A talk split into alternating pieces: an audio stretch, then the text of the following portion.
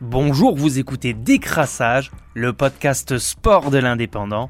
Temps additionnel, 3 minutes maxi. Ce lundi sera un numéro de décrassage exclusivement lié au sport automobile et plus particulièrement à la Formule 1 où ce week-end a eu lieu le dénouement du championnat du monde.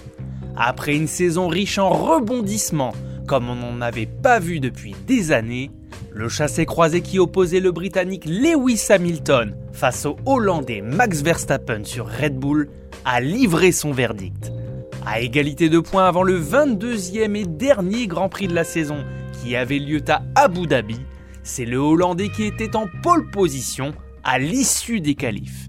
Un avantage psychologique donc pour Max Verstappen, qui comptait aussi plus de victoires cette saison que le sextuple champion du monde. Mais du côté de l'équipe d'Hamilton, on restait sur trois victoires consécutives lors des trois dernières courses. Le Britannique pouvait donc rentrer un peu plus dans l'histoire en devenant le pilote le plus titré, en dépassant la légende Michael Schumacher. Et si le destin semblait se dessiner par une victoire pour le Britannique en tête à 4 tours de la fin.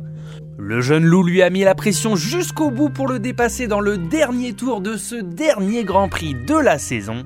Les deux hommes se sont livrés bataille dès le départ de la course. Au terme d'un final magnifique, Verstappen avec ses pneus tendres a réussi à prendre l'intérieur dans le virage 5 du dernier tour et a résisté à Hamilton pour franchir la ligne d'arrivée en tête, ce qui fait de lui le nouveau champion du monde de F1.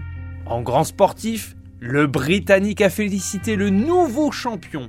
Bien qu'on imagine très bien que sa frustration soit immense, Hamilton était à un cheveu d'être le pilote le plus titré de tous les temps, même s'il reste un immense champion.